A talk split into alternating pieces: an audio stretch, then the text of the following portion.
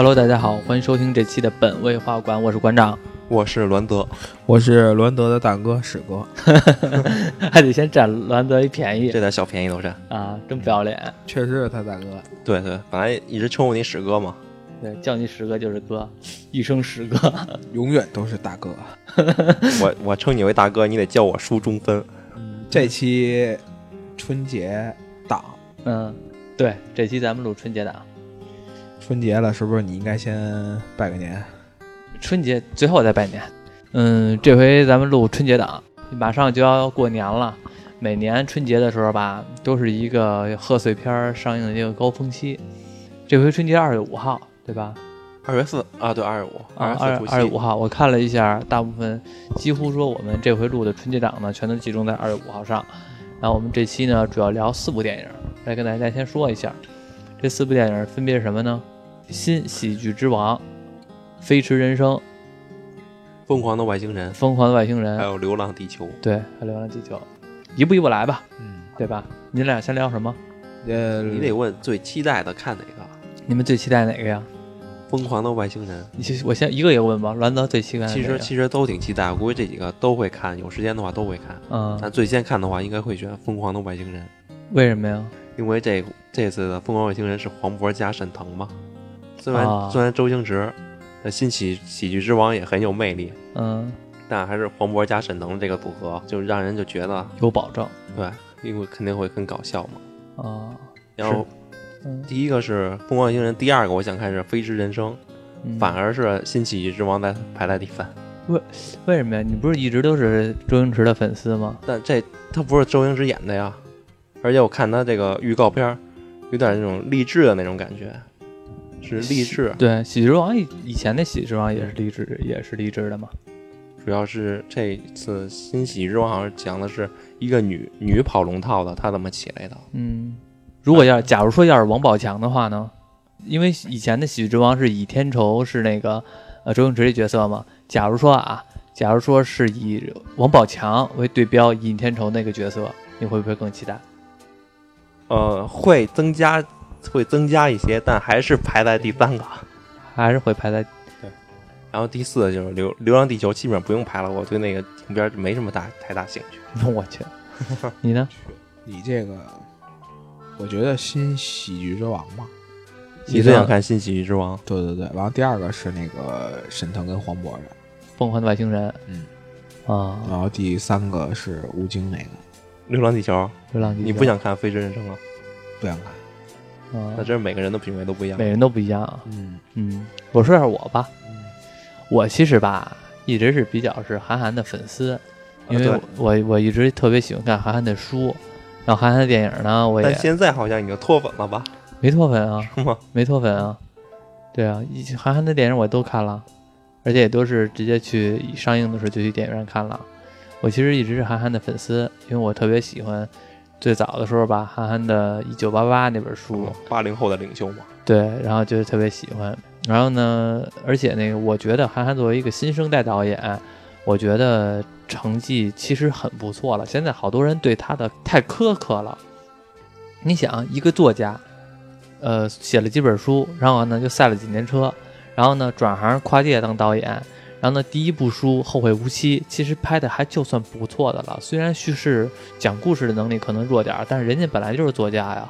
人家本来就是通过这种段子或者说文字的领域来达到自己的某种高度的，而不是说通过画面来达到高度的。所以我其实，嗯，对他评价倒不错，而且《飞驰人生》我也挺期待的，这是我最期待的。实力洗白呀。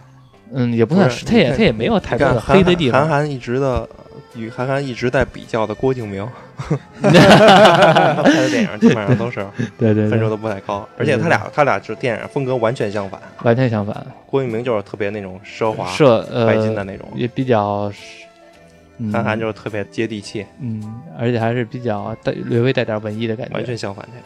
嗯，第二部呢，最期待的可能是《疯狂的外星人》。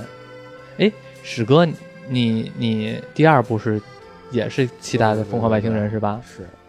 啊，那个什么，第二个可能就是就是笑点可能会给你一些保障吧，因为现在因为他们现在这个是当代这个综艺节目比较火的几个人，黄渤啊，主要是春节嘛，春节当然得看喜剧了，你得开心啊。对，是完了以后就是说呀，他们因为这个。在咱们这个就算内地的这个频繁都上这些什么这些综艺节目，或者说综艺，或者说电影，多欢乐喜剧王，然后欢乐喜剧人什么的，这嗯这这些东西，反正他们的沈腾作品确实还行，黄渤也是有一定实力，反正对，嗯因为他们两个应该也都算是现在超一线有票房保证的一个组合了，非常厉害的一个组合。再加上还有徐峥，嗯，对对对对对，而且还是宁浩导演的。嗯宁浩导演之前已经有两部非常成功的作品了，嗯《疯狂的赛车》和《疯狂的石头》。对，都是很都是很有保证的，对所以这绝对不会太次。我也是我也是这这么认为的。嗯，完了以后，周星驰，我觉得他就是，反正小时候也看他那个长大的嘛，嗯，完了以后，这次又看了这预告片，刚开始的时候确实觉得可能没有那么大期待，那看了预预告片，又看是周星驰导演的，觉得应该还是得去看一下，嗯首选吧，还是嗯，行，反正现在知道你们一大概的一个心理排名了。对，咱们这个说完了以后，就是咱们都可以把第二场时间定一下，可以约着看一场。你的《流浪地球》呢？啊，《流浪地球》呢？流浪地球》《流浪地球》，吴京反正一直都演的是这种，就是代表功夫片儿，功夫片儿吗？你想说的是？呃不是代表就是这种这种军队的、嗯，国家的这些东西，嗯嗯反正这个方面体制内的，对我也挺喜欢吴京的。嗯，对，一步一步聊吧。咱们这四部电影，因为这个东西吧，一步一步聊就是咱们也都看的是预告，那个你是不是有点什么内幕消息？没有啊，没有内幕消息，都看的预告片，我和他们都不认识，他们也没给我消息。这几个兄弟嘴还都挺严的，没跟我说，没跟我说。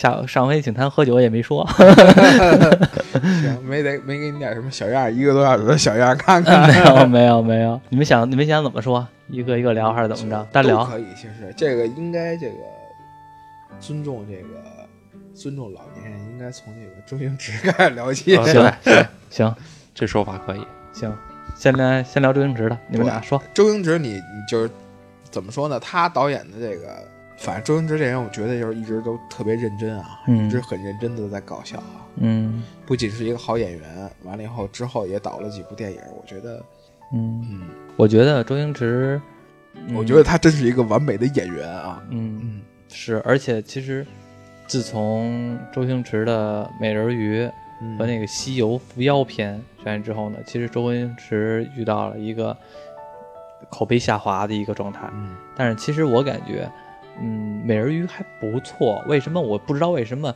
那么多人吐槽美人鱼？我真觉得美人鱼可以。嗯，我觉得还可以。对，而且是还有人吐槽《西游伏妖篇》，伏妖《西游伏妖篇》呢，其实我感觉肯定和降魔篇差了很多了。对你确实有确实有吐槽的点，但是这个对，但是我不认为它真的会像所有网友说的那么不堪。而且你要，而且你要这么想，周星驰和徐克联合导演的《西游伏妖篇》，对你不能周星驰说拍什么样就是就什么样吧？你得尊重 徐克的意见吧？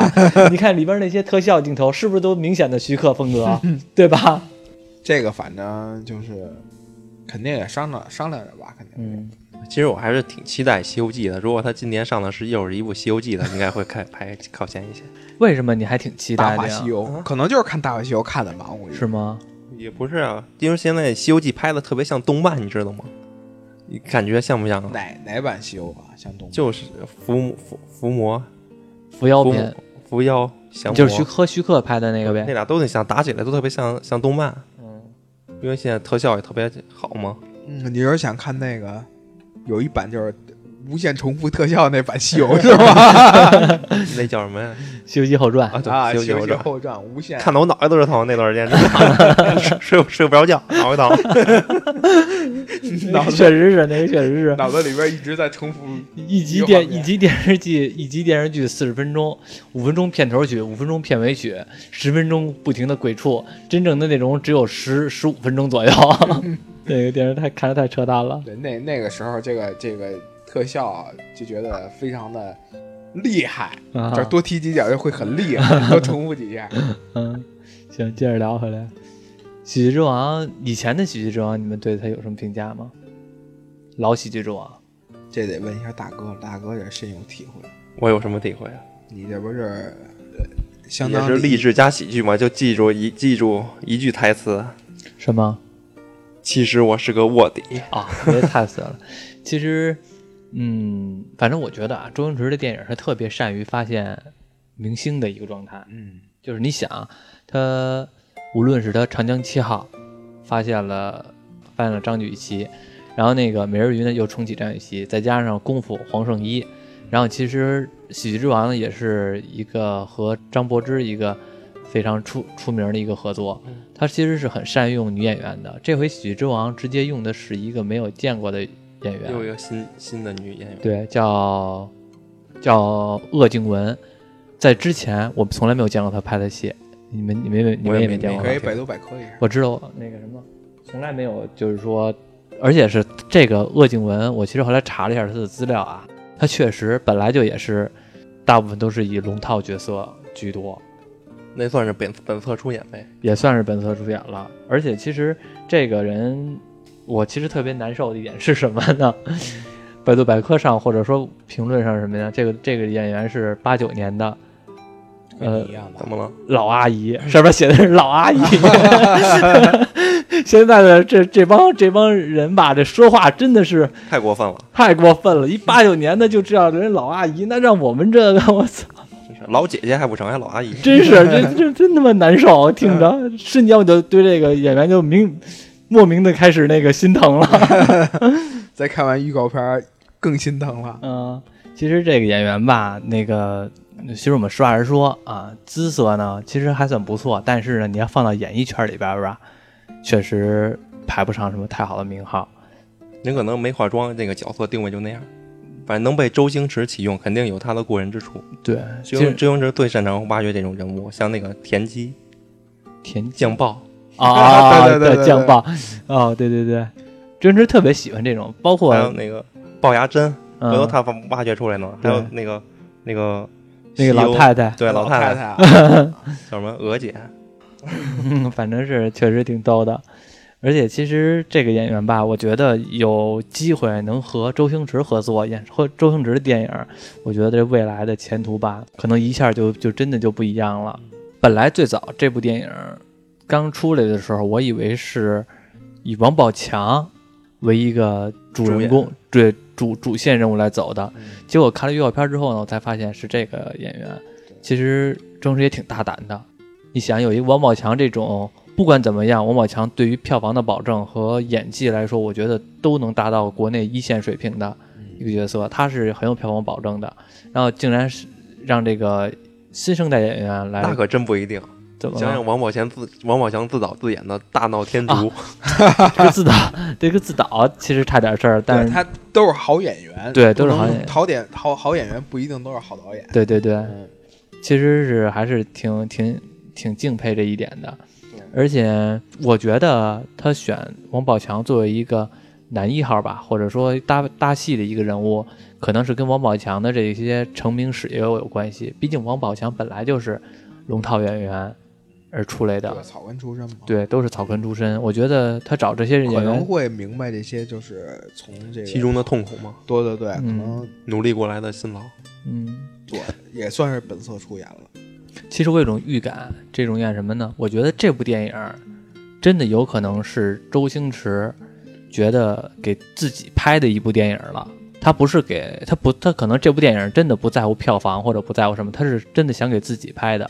为什么？周星驰自己就是龙套出身，他以前的电影不管怎么样，他还保证一些流量，比如说使吴亦凡啊、使林更新啊，或者说是以前的使什么呃邓超啊，他至少能保证一些流量。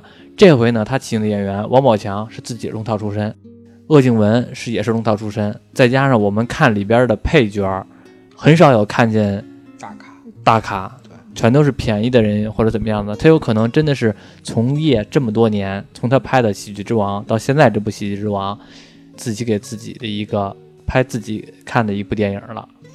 有可能他这部电影之后吧，我们真的就看不了太多周星驰的电影了。像网上有有句话说的是，周星驰电影现在就是看一部少一部，其实有可能真的是没有太多能看的了。再往后来说，所以我觉得情怀分儿的话呢，这部绝对是达到了特别高的一个高度。不管他拍的怎么样，我相信都会有大部分的观众来进去看的。对，去支持他。对，伦泽打算看几遍？怎么支持？请史哥包个场。行，史哥还这个这部电影还有什么想聊的吗？这部电影应该还不错吧？反正预告片我看了，就是还挺有吸引力的。预告片，反正我看吧，觉得特别有周星驰的风格，对，无厘头。然后那个周星驰的预告片，我不知道为什么看起来就就散，就没有一种特别系统化的，我感就好像那种操我这现编的似的预告片那种感觉。不是剪的问题，还是应该是嗯，有可能是，反正是预告片儿，其实在我看来并没有把精髓给演出来。我还特地的看了一下九几年的那个老的《喜剧之王》的预告片儿，我发现吧，和这个新《喜剧之王》预告片儿吧非常像，就是那种不停的某段儿某段儿的，中间没有任何关联。你看着看完了之后感觉特别乱，但是真正电影上的时候呢，又却能触动你的心，对，对，还是挺期待的嗯。周星驰毕竟也这么大年龄了，对，像我小时候那是还 DVD 的时代呢，嗯。然后去一个那个就店里头，店里面那个店还专门为周星驰立了一个专门也有一柜子专门卖周星驰的，啊然后去那挑去买了一盘赌侠，啊！跟刘德华那个。我知道，我知道，那电影也不错，王晶导的。其实像周星驰以前的电影放在现在，其实都不是那么过时。嗯，有的时候吧，咱们就是实在没得看了，还有的时候还会倒一下呢对，呢。而且这些这些片儿，你别说现在全都是就是那种蓝光版了，其实看着效果还是挺好的。还流传出许多的经典语句，到现在都对，都作为一个梗在说着。嗯，行，这部戏先放一放，咱们聊下一个电影。下一个电影聊什么？想聊什么？反正这四部都得聊。聊外星人嘛，正好外星人离咱就十五亿年了。什么是行？那聊外星人。十五亿年是什么梗啊？哦，十五十五亿光年，十五亿亿光年是什么梗啊？快到了是吗那？新闻新闻说什么什么一个波段，本来离咱是三十五亿光年，然后过了七年之后，现在离咱只有十五亿光年的距离了。说明有一个有一个文明，宇宙中一个文明正在接近咱们，我操，真的假的呀？真的。哪个呀？比鲁斯啊？比如 破坏人，所以有一次那个《疯狂外星人》的一个发布会上，沈腾还开玩笑嘛，嗯，说啊，这是真新闻呀，我以为是零号做的呢，我以为是我们这团队做的呢，是，这是真的，吗是真的。新闻。我操，听着感觉跟假的似的。那咱赶紧的吧，收拾收拾吧。接近了，是带你进行那个科技的提高了。离咱们多少？十五亿光年，啊那还早着呢。他到了，没准儿地球就完了。七八年的距离，扯，七八年的的时间，十15五亿光年才过来。这么快？对，十五亿光年，它它它飞行速度能达到这么快？对啊，之前好像是三十多亿光年，哈，三十五亿光年用了七八年，离咱就剩十五亿光年了，再来七八年还不就到？哦你就能见到它了。我觉得这个有点儿，那它等于它不停在发波段啊，因为理论上说，这个发个波段离你三十五亿光年，你这个收到了。你如果那边要是再不发波段的话，它还怎么能收到呢？就是一边往里边走一边发呢。应该是这意思吧？我也不太懂，嗯，行吧。那科学家说的。嗯，聊回来，聊接着聊这电影，怎么样？期待吗？这个电影？看了预告片，觉得怎么样啊？我就看一小段小段那个黄渤骑骑二八自行车带着沈腾，那个沈腾坐前面搭杠上，看那段就挺逗的。嗯，这就很逗了啊！对啊，你笑点太低了。我笑点很奇怪嘛，不过你想，宁浩之前的《疯狂的石头》和《疯狂的外星人》，然后呢，宁浩有一个特别擅长的一点吧，他特别擅长通过时间线，对，像疯狂的赛车，一环扣一环，对，一环扣一环，最后你才给你打通。就是它是通过一个时间的时间线的维度，告诉你这个时间段发生的不同的事情。对，设计的还挺巧妙。对，它都是这两部电影全都是这样的话，我不知道这部电影是有没有这种设定，我还是挺喜欢看这种这种设定应该。会是吧？要不都疯狂的系列嘛。有可能，有可能。宁浩，宁浩拍的电影除了《疯狂》的系列，像《无人区》拍的也是也是特别擅长用这种时间线来走的。这种手法我不知道叫什么，我只是觉得很喜欢这种电影。像疯狂的石头时候，把黄渤捧起来就是疯狂的石头。对，是对这个里边黄渤其实演得挺出彩的。对，就是这部电影火的嘛。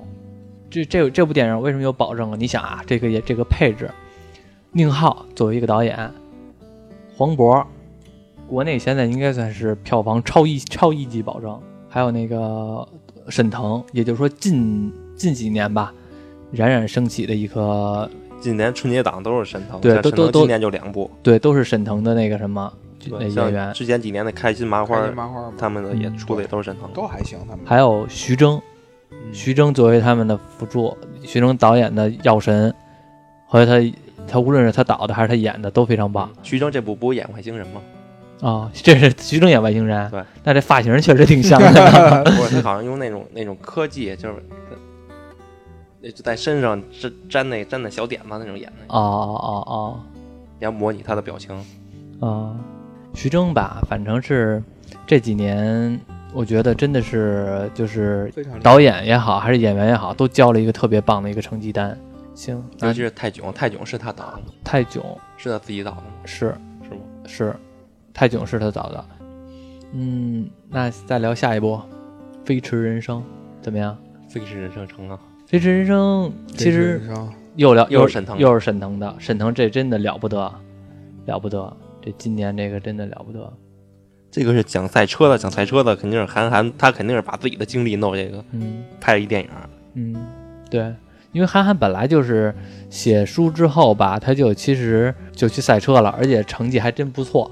韩寒的副驾驶，呃，不是这这不叫副驾驶，叫什么呀？导航员嗯叫徐浪，好像是叫徐浪，其实就是呃过世了。就是韩寒，就是可能啊，我估计啊，嗯这部电影有可能是韩寒想纪念他的这个呃导航员徐浪拍的一部电影。当然，他这个领域他也特别熟悉。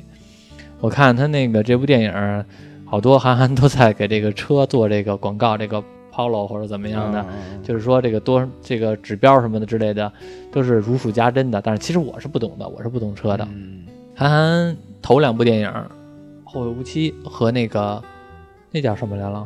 邓超那个叫什么来着？什么追风逐浪啊，乘风破浪啊，乘风破破浪，啊，乘风破浪。乘风破浪。其实那个这两部电影《后会无期》吧，是我最早的时候去电影院看了。乘风破浪也不错，对，《后会无期》呢，无论是配乐还是说整个叙事能力，我觉得都算不错的，而且是把朴树带出来了，让朴树又又火了一遍，通过平凡之路。而且那个《后会无期》吧，其实他第一部电影，我感觉是用他自己书里边的段子，像我刚才说的《一九八八》，我想和这个世界谈谈这部书，然后是通过这里边呢好多段子都是来改编的这个《后会无期》。第二部电影呢，那个《乘风破浪》呢，其实明显到感觉到他的讲故事的能力要比《后会无期》要强了。嗯至少他能讲了一个完整的故事。因为第一，因为《后会无期》呢，就是我们看明显的感觉散，对，后会无期，我看完感觉就是好像没完，对我，感觉没完就突然就没了。好像散，而且就是说它不是一个完整的故事，或者我们看的时候吧，容易把这个给弄乱了。这个是他的一个可能是作家转到导演的一个诟病。但是呢，第二部《乘风破浪》呢，它就是能讲了一个完整的故事。其实我们也可以认为它是向主流的电影低头了，我是这么觉得的。然后那个舍弃了某一些他自己认为自他自己认为呃不错的东西，呃一个艺术品换成了一个讲故事的一个电影，这个是一个转变。所以说这部《飞驰人生》呢，我我估计他会沿用呃《乘风破浪》这种套路，把这个故事给讲明白了。乘风破浪那主角不就是一赛车手吗？对啊，对啊，就是遇到了事故，对，然后穿越了嘛。对对对，我觉得韩寒其实也比较有怎么说呢，自知之明也好，或者怎么样的，他只在自己熟悉的领域来发挥他的作用。像比如《后会无期》，他熟悉他自己的书，所以拿自己的书拍了这部电影。然后呢，《乘风破浪》和《后会无期》，他熟悉的是赛车赛车，而且他也可能也身兼着想把这个运动、这个事业推广，在整个社会推广一下。可能达到这，因为我们知道我们喜欢什么，就想分享给别人看嘛。对他可能就想出于这个目的，把这个电影也拍出来了。对，跟大家分享对，是那个后会期后会无期还是乘风破浪来的？那你不是还是特意去舟山旅游了一一次吗？啊，我是你是看完哪个来的？呃后会无期，看完后会无期我去了一趟东极，啊，对，还特意去趟东极岛。啊，太有感触了。那个太铁粉了。去趟东极岛有什么感触啊？没什么感触，感觉挺无聊的。你这让东极岛的人民怎么说？好多那个和那个东极岛当地人聊天，说好多人都是看完那个那个电影就是来东极岛的。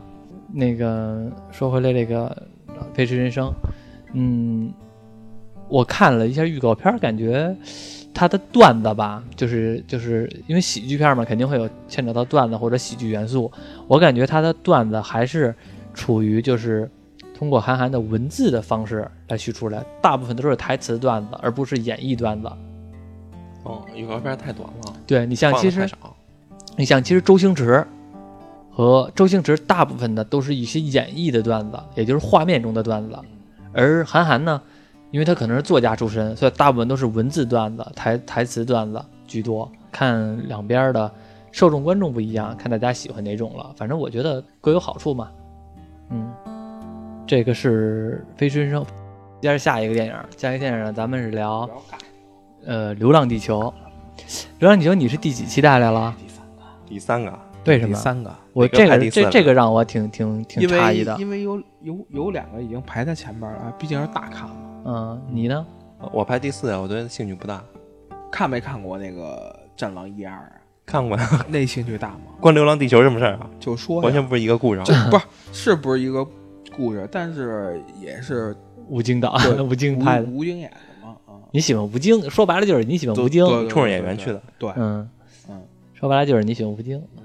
完了以后再加上他这种的，可能是有一点点儿就是未未来未来的这种嗯，科幻题材嘛，对。主要就是科幻题材。未来元素、科幻题材这种的，这种的，因为我还挺喜欢的，一般都会去看这种科幻题材的，嗯，像什么那种那个时空旅行什么的，都、嗯。都会看。嗯，科幻题材的，在这几年吧，嗯，因为其实在我看来啊，嗯。这部电影就你们不觉得就是他演的这些东西，在很小的时候你看这东西会觉得遥不可及，现在你看这些东西好像仿佛又又有越来越近了，你不觉得吗？对，是有这种感觉，啊就仿佛现在越来越明，越来越清晰了。对，后来你可能等到几年或者十几年以后，你看这些东西，可能真的就是你在电影里看的，真有可能出现在你生活当中。对，有有可能，有可能。对，原来原来史哥，你看这个是为了预防，是为了为了想十几年之后发生这些事儿怎么逃跑，不是不是逃跑，就是说这些预防，怎么应对。就不光光是这种，就是探知欲嘛，对对，就像你刚才说这外星人是吧？这你现在从从小到大你见过外星人没有？我告诉你，你赶紧回家挖地窖去，对不对？到时候太阳太阳没了，你就得往地中心钻。你现在就回家挖，挖到十多年，差不多了。你就是对于你这种就是想知道的，就是你关注的东西，在日常生活中就是它出现了，你就会下意识的一下就注意到。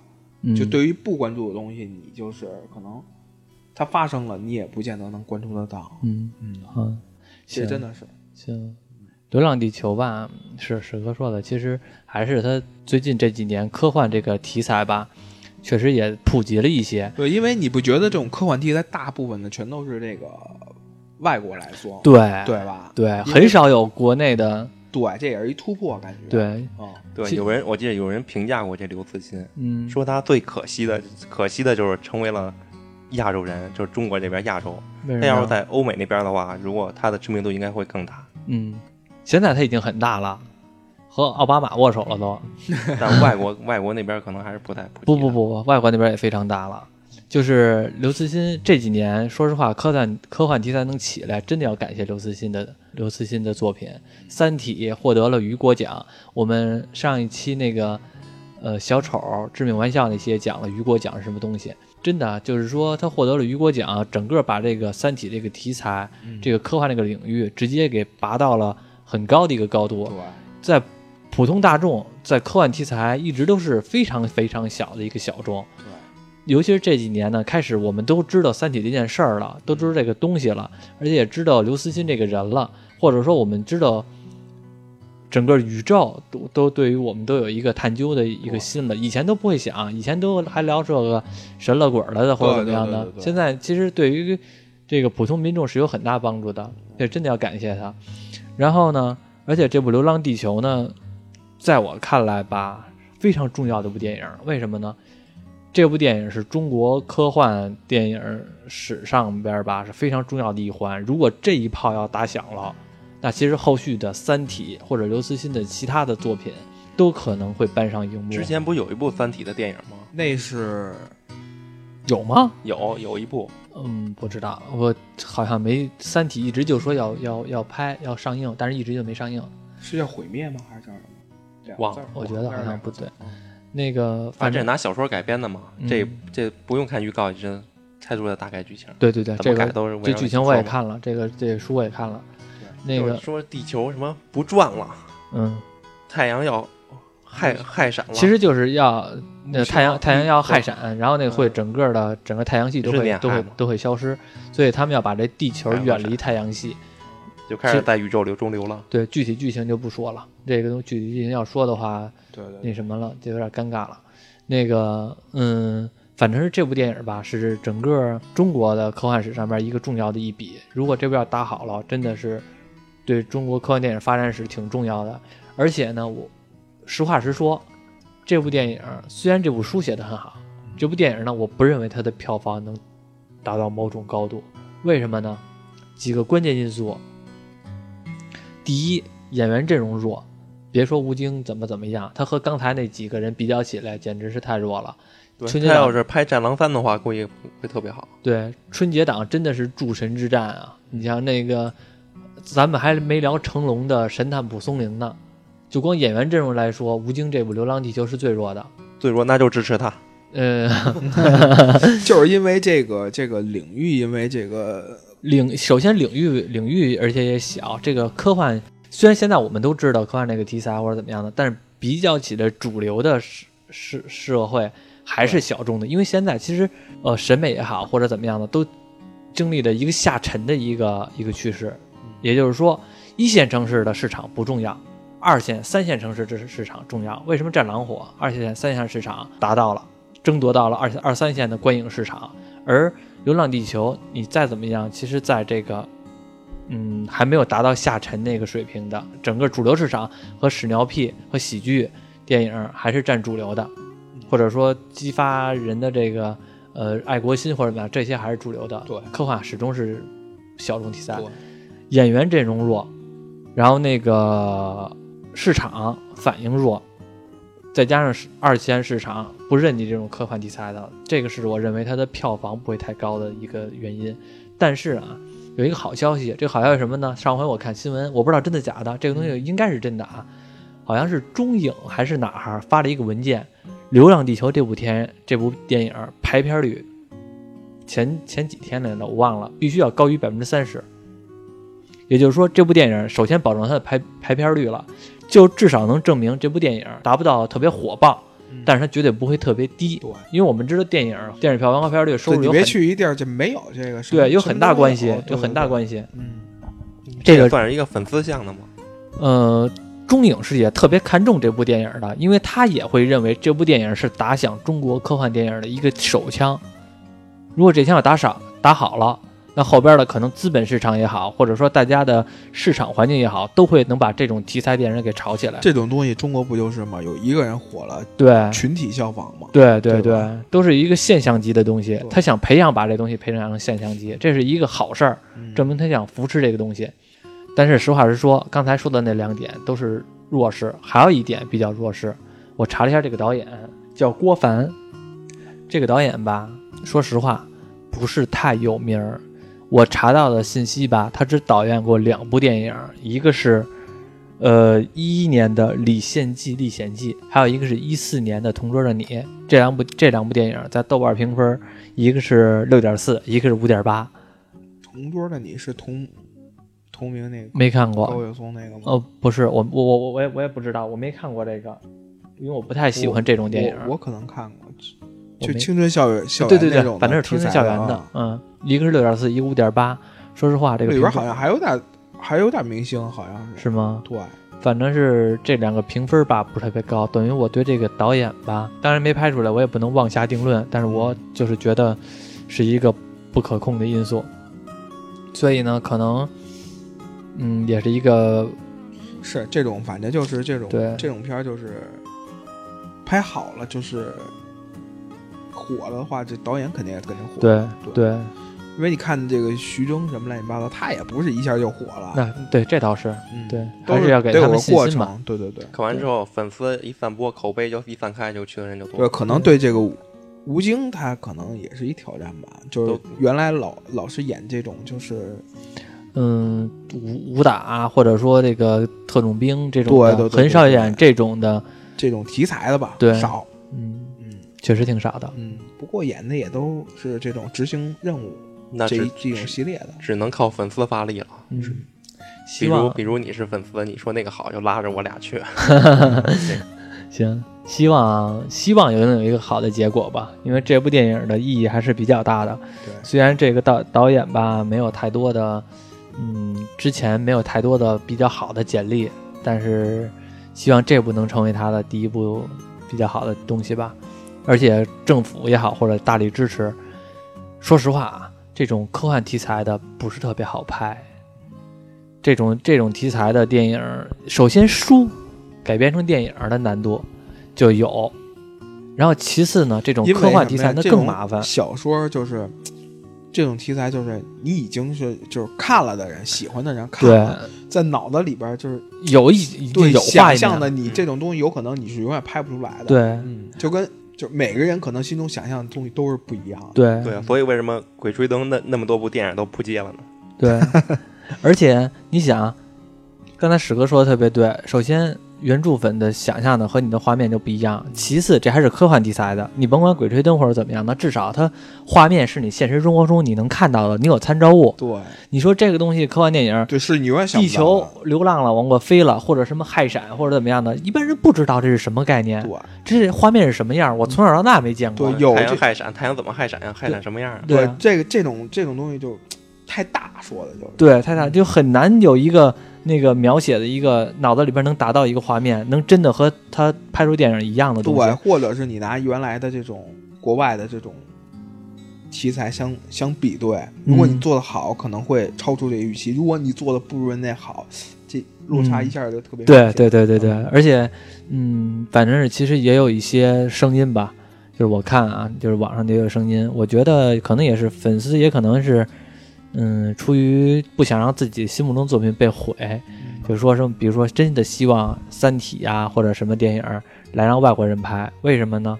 因为大家心里明白，你中国可能拍电影儿、拍这种科幻题材的，真的达不到那个水平，甚至就是说想把这个题材拱手让外国人拍，这个东西也是一个无奈之举。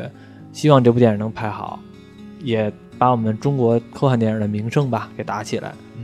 嗯不然的话，真的，一这个电影要是铺盖的话，那我觉得大家对《三体》国内拍的这个期待吧，就会跌到谷底。因为刘慈欣的作品有很多，包括《球状闪电》或者是《三体》这三部曲。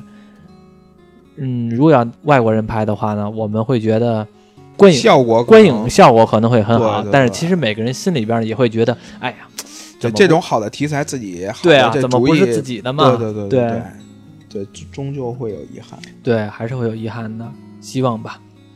幸好国家也在支大力扶持这种东西。你《嗯流，浪地球》应该算也算是灾难片吧？算是吗？这个和灾难片儿应该不太，我觉得这个东西应该不算灾灾难片儿。你要说对你这东西，我觉得啊，就拿跟二零一二看的似的，那就是嗯可能就这就是太阳，这就是太阳消失了吗？太阳太阳炸了。嗯，刘慈欣吧，他拍的电影，他写的书虽然是科幻的，但是他在里边呢，大部分都是描写到人性的劣根性。像比如说，我提前说一句，就比如说这部电影，虽然表面上说是地球要远离太阳，或者是这种情况，但是其实它里边埋了很多关于人性的劣根性的暗线。比如说，太阳都知道有氦闪，但是呢，当它远，当这个地球真的远离太阳的时候，太阳并没有氦闪。这个时候，所有当时支持太阳氦闪的人，全都质疑了。全都受到质疑了，全都被政府给那个处决了，也就是说这些人都死了。然后，但是当他们死了之后，太阳真的害闪了，害闪真的来了，氦闪真的来了。这个时候才意识到，就是说当初那些已经牺牲的人才是对的。刘慈欣无论是《三体》也好，还是这些那个《流浪地球》也好，他一直在强调一点是什么呢？我们普通大众都是愚蠢的，就是我们我们真的是被现在时代的消息或者说被一些东西给左右的一种愚蠢从众思维，真的是愚蠢的。所有人一看太阳害闪没来，就开始杀那些人；太阳一害害闪一来了，就开始把那些人给立起来了。而三体也是，当初的那个说手里边执剑人是罗辑，结果那个所有人都都质疑罗辑这个人。当真的把这个罗辑把这个那个达摩克里斯之剑交给了圣母，结果之后呢，所有人真的遇到了三体入侵的问题。这个时候就是我们人自己。大众吧自己把自己送上了断头台，刘慈欣一直在强调他是这一点，所以我觉得刘慈欣一直都是政治正确的一种人，对吧？你现在已经是被他洗脑了，刘慈欣中了他的种了。刘慈欣一直是政治正确的，这个东西政治正确咱就不说了啊。太，比如说太阳太阳要消失了，师哥你怎么办呀？怎么办？你家地窖应该挖差不多了。这这这种东西不是不是一个人该考虑的事儿，你懂吗？对，这种要是真要消失的话，反正我就一块儿死嘛，是不是？而且是不说一块儿死不一块儿死的事儿，真老爷是说啊，你问我怎么办，我也没法办，对吧？我能怎么办？对啊，我还能蹬三轮远离他，没法办，就这么着吧。你说人人类就是对一些宇宙没有办法。其实。这四部电影吧，我们其实最后聊的时长呢，其实也就是刘慈欣这部电影多，是因为我们其实也希望这部电影呢能取得一个好成绩。然后那个没有意外的话呢，行，这个馆长这个，嗯，十一票房先包了。我操，十一票房，春节档票房，你说的是？什么叫十？哦，你说十亿票房？十十十亿票房，你先包了。我包你个头！剩剩剩下的就看其他粉丝的力量。行吧，那个他要他要能包十亿十亿的票房，咱还咱还会用这么简陋的设备吗？行，好吧，那个今天我们聊了四集春节档，其实春节档还有其他的电影，只不过呢我们就不聊了，像成龙的《神探蒲松龄》，可能我觉得知道那个你知道人类。战胜宇宙最大的难题是什么吗？什么呀？也不是人类的，人类自身太太弱了，人类的肉身太弱了。啊，因为无论你锻炼的多强，你锻炼成李小龙那样，啊，你也免不了要吃喝拉撒，啊，所以就很麻烦。啊，反正我们地球的生物不都这样吗？新陈代谢的问题，一般都这样。我们地球的生物都这样，他们，你、你、你们那星球怎么样？我们不知道。我们那边，我们那边不需要。你们那边不需要什么？直接就天天就活着。用电池多充电啊？南孚的还是不是金霸王？不是充充电五分钟，通话行走二行走二十年。我操！你们那还是你们那儿好。什么时候带我们去你那儿逛逛去呗？今天晚上到时候晚上十二点，天空一盏绿星一闪。哎，你得小心点儿，到时候别被防空炮给打下来。那就像以前有那新闻，嗯，一图片说几个那个不明飞行物，但你也看不清楚。我一看。是五个五个排着，我一看，哇，这肯定是孙悟空打沙鲁去了。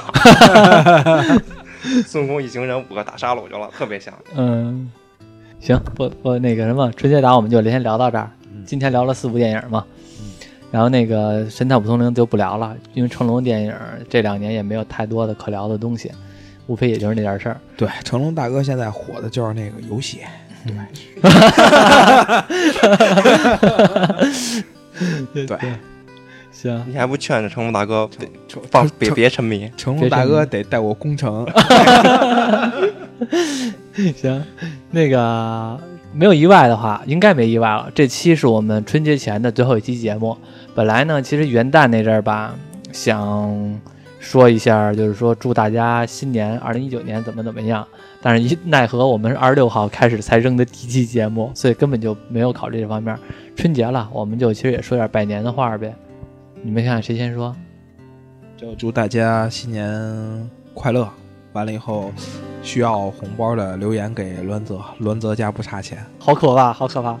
毕竟是从外星来的嘛，外我们外星那个沙子都是钻钻石，都拿钻石顶。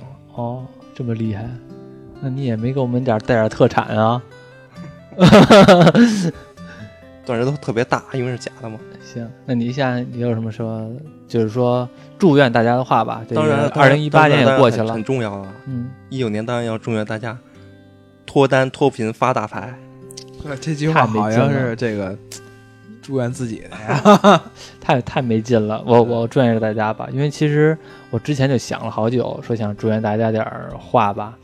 其实也，嗯，其实二零一八年吧，我相信对每个人来说呢，都是一个过去式了。有的人呢，可能在这一年吧，经历了结婚生子；有的人呢，可能在事业上呢，又有一个新的成绩单。也有人呢，可能身份变了，当了父亲，当了母亲，也有可能在这一年呢，二零一八年呢，经历了，嗯，生老病死，或者说亲朋的远离。不管怎么样呢，我觉得二零一八年都是已经过去式了。嗯，希望呢，大家呢都保持一个良好的心态呢，迎接二零一九年，始终吧，未来呢要比昨天要更加的美好。希望大家在二零一九年呢能得到自己的收获。我们本位画馆呢，其实也希望在二零一九年呢有一个自己相对而言比较满意的成绩单，不管这个成绩单是人，还是说评论，还是说点赞转发，某一些方面，都希望有一个结果吧。然后呢，当然了，我们的听众呢，我希望大家越来越好，生活呢也越来越棒，有自己爱的人，有爱自己的人，有自己有自己的美好家庭，有自己的美好事业。希望大家在这一年能开开心心，先过个好好的春节。过完春节之后呢，我们明年见吧。春节我们还会做节目吗？再录吧，正常更吧。对，是对春节我们正常更。这个祝福太太真诚了，对，太真诚了。但是我要替陈果老师反驳你。嗯，我反驳你，这个活在当下要比未来重要的很多。因为当下不是未来的借口，你要活在当下才能有一个好的未来。这是杠精啊！这个 人好好的发一段长长的发自内心的祝福，你这么杠人干嘛呀？行，太不会做人了。最后一句话，各位听众，点赞、评论、转发，谢谢了。好，二零一九年，二零一九年我们再见。然后那个我是馆长，我是文哥，我是史哥。行，祝愿大家快乐吧，拜拜。明年见。